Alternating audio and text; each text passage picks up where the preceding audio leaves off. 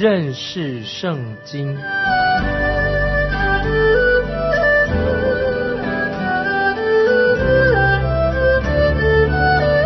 认识上帝的话，把上帝的话带到全世界。本节目是由认识圣经机构和环球广播电台联合制作，欢迎收听。亲爱的听众朋友，你好，欢迎收听认识圣经，我是麦基牧师。现在神要给我们听众朋友再认识一位老朋友，他被差遣去传递一个很困难又严厉的信息。他会针对问题的所在，绝不拐弯抹角，就很直接的说明这个人是谁呢？就是以利亚，先知以利亚。现在我们来看历代志下二十一章，历代志下二十一章第十二节，先知以利亚答信与耶和南说。耶和华你主大卫的神如此说：因为你不行你父约沙法和犹大王亚沙的道。许多人提到以利亚先知这个人，说到他没有留下文字的记录，他没有文字的著作的先知之一，那个就是指在圣经里面没有一卷书是以他来命名的，或者说由他来书写的。但是。虽然他没有写一卷书，但是他留下了许多重要的信息。他的信息很严厉，而且当中也指出一个原因。那现在我们看他怎么说：说因为你不行你父约沙法和犹大王亚沙的道。我们看继续他怎么说，在十三十五节，乃行以色列诸王的道，使犹大人和耶路撒冷的居民行邪淫。像亚哈家一样，又杀了你父家比你好的诸兄弟，故此耶和华降大灾于你的百姓和你的妻子儿女，并你一切所有的。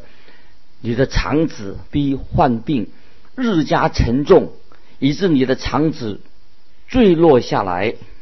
我们看到伊利亚传递了非常严厉的一个信息给约兰王，这个信息的内容并非很特殊。就这是以利亚所传的信息的内容，但是情况是非常的特别。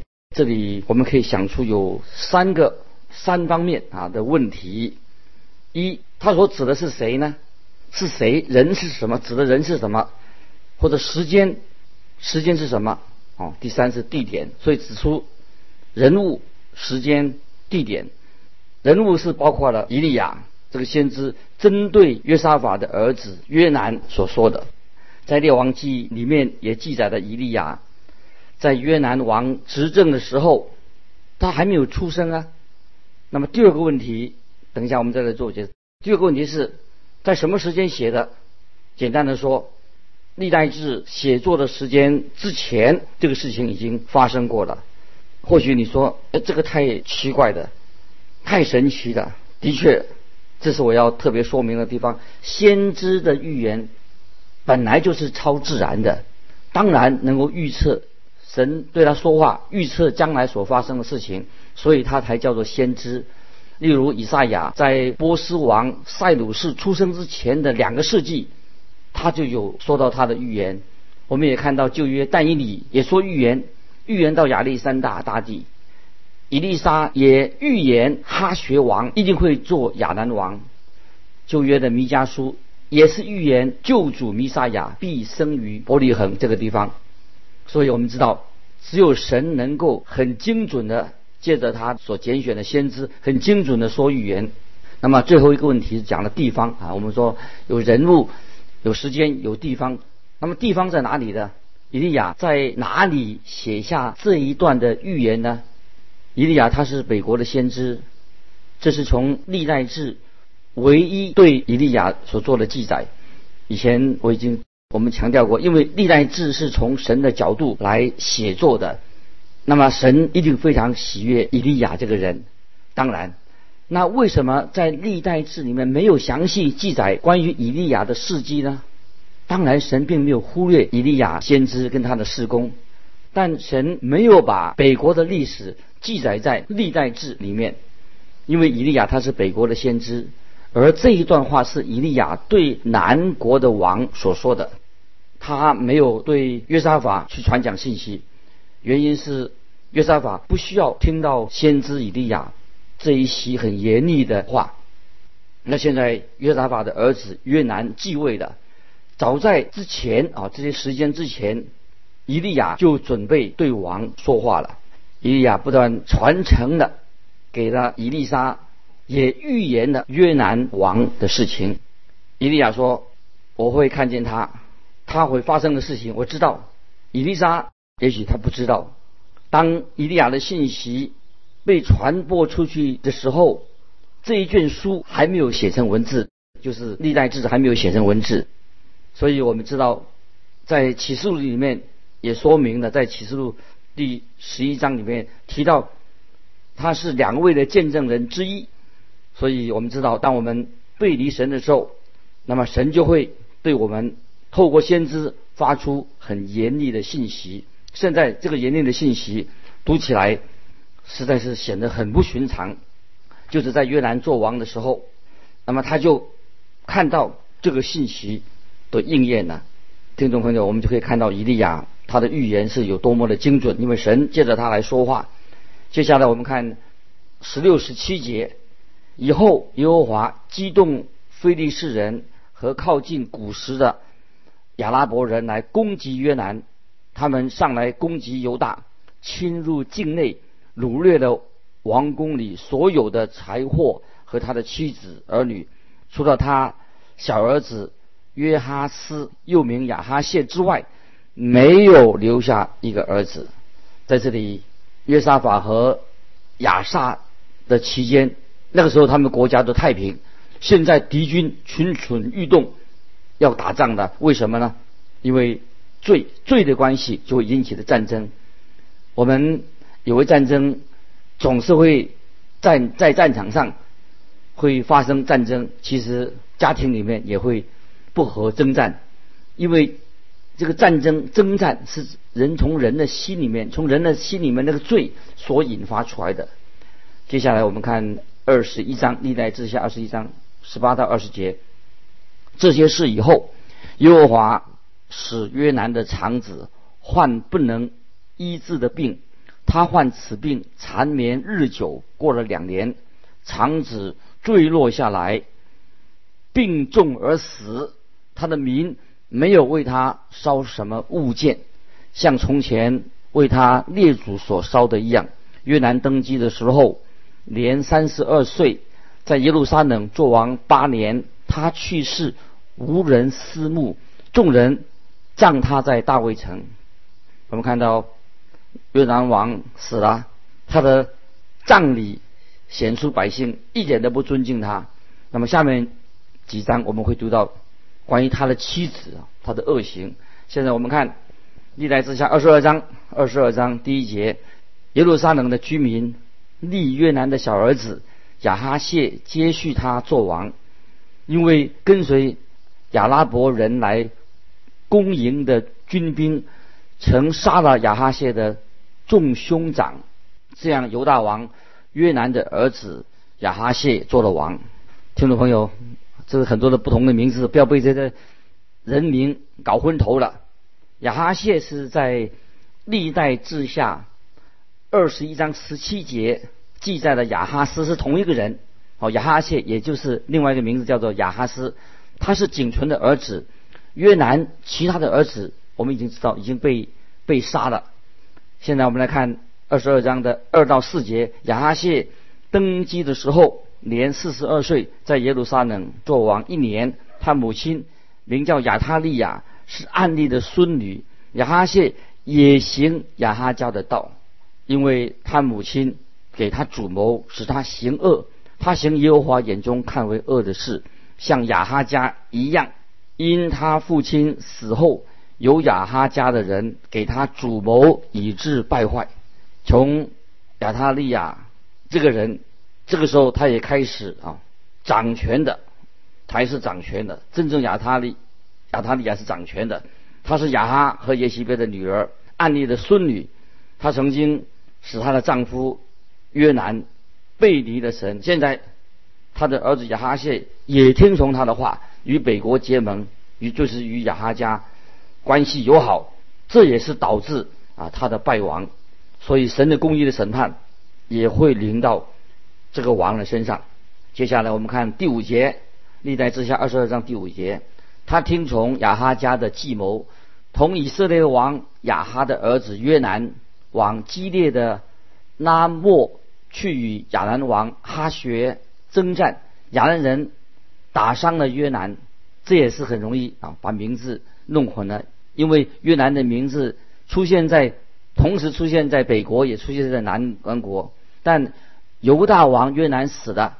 他的儿子亚哈谢接续做王，与北国的越南联盟。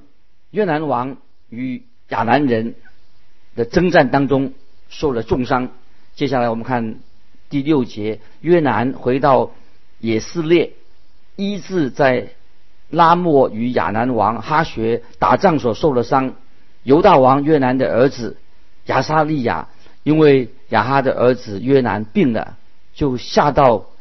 以色列看望他，这一节经文我们看到犹大的亚哈谢去拜访在以色列疗伤的以色列王约南。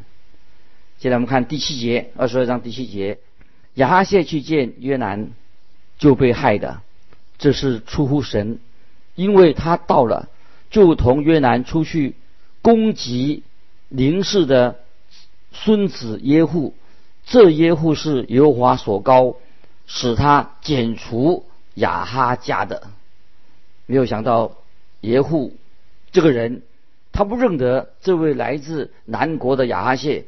接下来我们看什么事情会发生的。接着我们来看第八节，耶户讨亚哈家罪的时候，遇见犹大的众首领和亚哈谢的众侄子服侍亚哈谢，就把他们都杀了。那么这些都是亚哈谢的众子，不是他的兄弟们，为因为他们早被阿拉伯的强盗杀死了。这个记载在历代志下的二十一章啊十七节。这些人是他兄弟的儿子，也就是亚哈谢的侄子。犹大王是这些人的近亲，耶户就把他们全都杀的。现在去要去追亚哈谢。他也被杀身亡的。接下来我们看第九节，二十二章第九节，亚哈谢藏在撒玛利亚，耶户寻找他，众人将他拿住，送到耶户那里，就杀了他，将他埋葬。因他们说他是那尽心寻求耶和华之约沙法的儿子，这样亚哈谢的家无力保守国权。我们看到啊，这是血腥的。一幕，神就记下来，要我们知道啊，神是刑罚罪恶的神啊，罪人就受到啊神的刑罚。我以前说过啊，罪是非常邪恶的，也是很复杂的，但是神是惩罚罪的。接下来我们看历代志下二十二章第十节，亚哈谢的母亲亚他利亚见他儿子死了，就起来剿灭犹大王室。他实在很残忍，很血腥。那么他竟然杀死了他的孙子，我真不明白这位血腥的王后怎么轻易的杀死了自己的孙子。但他就是那样的残酷，他几乎杀了所有的孙子，除了一个人人之外，因为这个人被藏起来的。接下来我们看第十一、十二节，但王的女儿约示巴。将亚哈谢的儿子约阿斯从那被杀的王子中偷出来，把他和他的乳母都藏在卧房里。约示巴是约南王的女儿，亚哈谢的妹子，祭司耶和耶大的妻。他收藏约阿斯，躲避亚他利亚，免得被杀。约阿斯和他们一同藏在神殿里六年。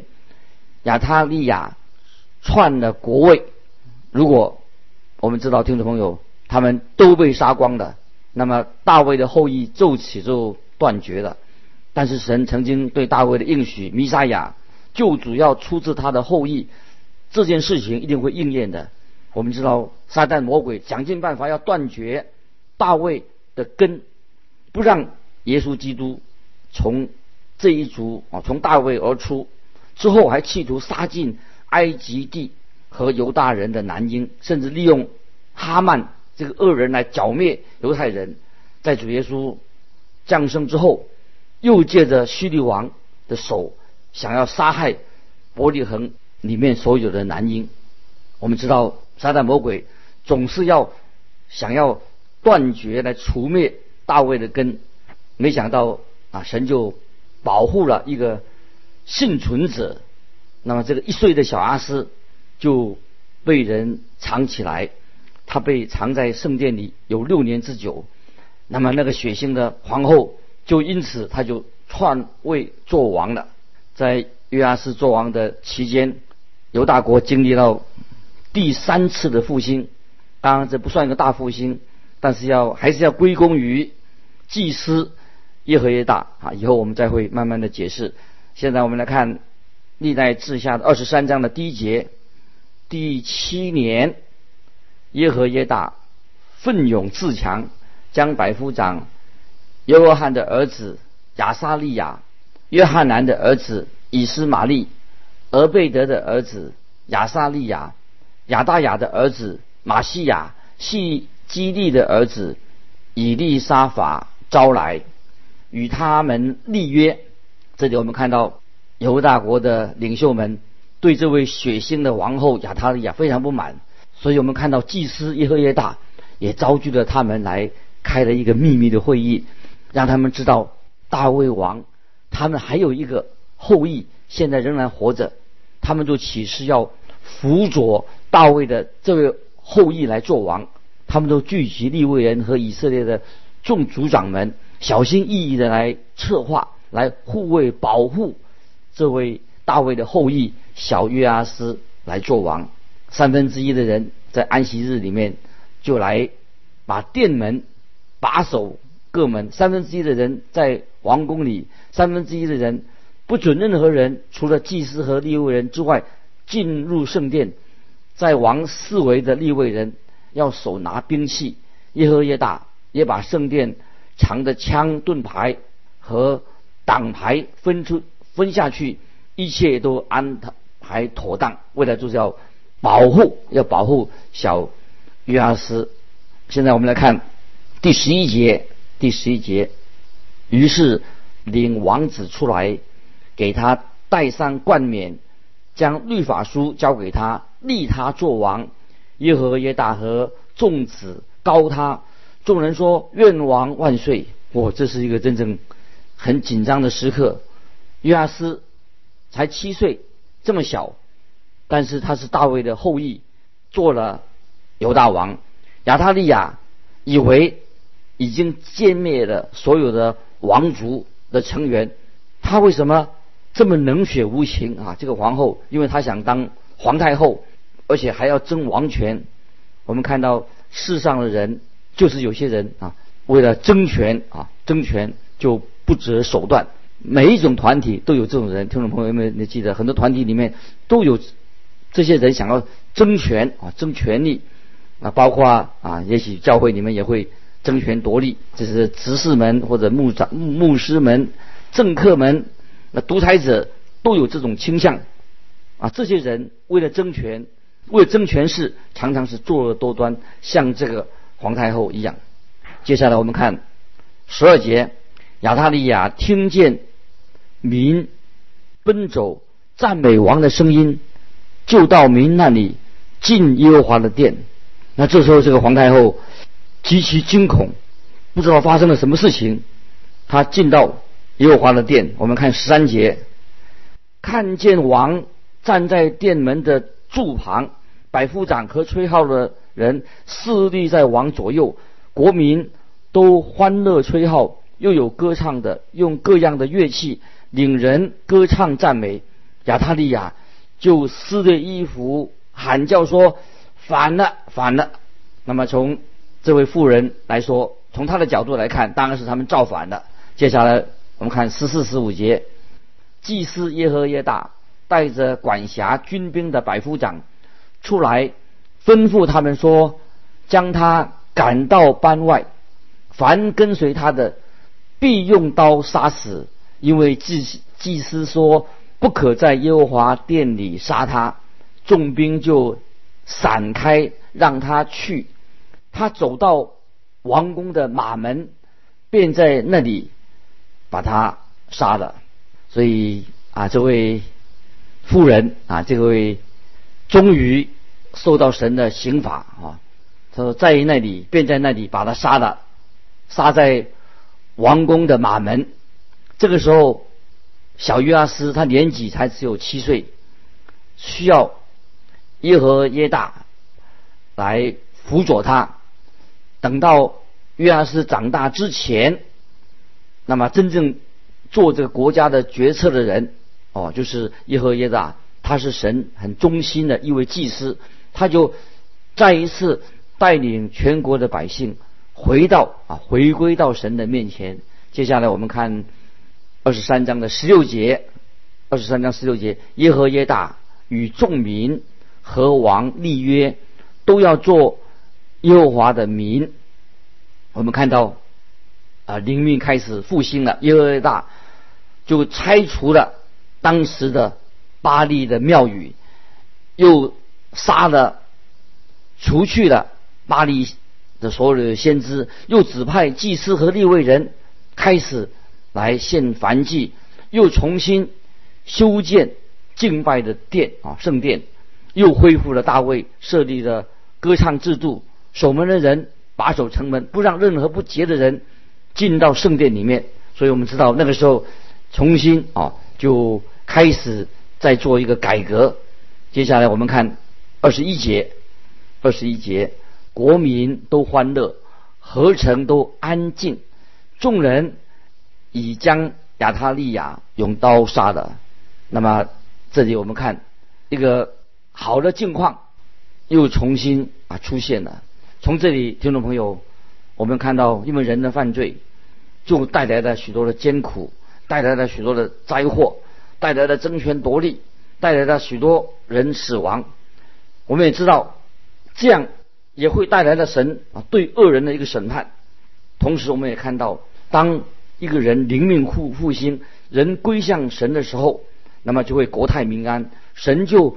恢复了，呃，南国，南国，他们犹大国的国家的太平，这是一个重要的原则。我们知道罪恶带来了许多的苦难，但是当灵命复兴的时候，国家就恢复了太平。接下来我们要看历代之下二十四章第一节，二十四章第一节，约阿斯登基的时候年七岁。在耶路撒冷做王四十年，他母亲名叫西比亚，是别是巴人。我们看到年轻的、年幼的约阿斯登基做王的，我们也看到祭司耶和耶大在约阿斯做王的初期，他就带领辅主佐这位小王。那么特别我们知道这个王。新的这个小王，他的母亲的名字，那么我们知道这位母亲一定是一位好母亲。很显然的，他也是很乐意的、全心的要回到神的面前。他的家是在特别提到是在别是巴，别是巴是一个什么样的地方呢？别是巴也就是亚伯拉罕的故乡，亚伯拉罕的故乡。接下来我们看。第二、第三节，二十四章，第二、第三节，祭司耶和耶大在世的时候，约阿斯行耶和华眼中看为正的事，耶和耶大为他娶了两个妻，并且生儿养女。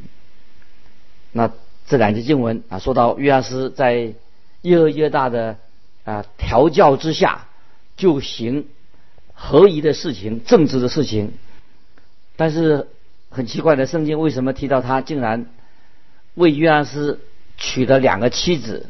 约阿斯做王四十年，那么我们看到他可以娶两个妻子吗？当然，圣经里面是反对多妻啊，多妻是不合乎神的旨意的。圣经只是不是同意他做这样的事情，圣经是把这件事情把它记下来，并不是说神许可他，只是记载啊约阿斯或者约的约大所做的事情。所以他有两个妻子。那么那个时代，在那个时代，一个君王娶两个妻子来说，可以算是很少很少的了。所以他也是啊，算一个好的。一个一个君王，虽然在这件事情上啊是一个大的错误。听众朋友啊，因为时间的关系，我们到这里又做一个结束。听众朋友，如果你读经的时候心有感动，你可以来信和我们分享。来信可以寄到环球电台认识圣经麦基牧师说，愿神祝福你。我们下次再见。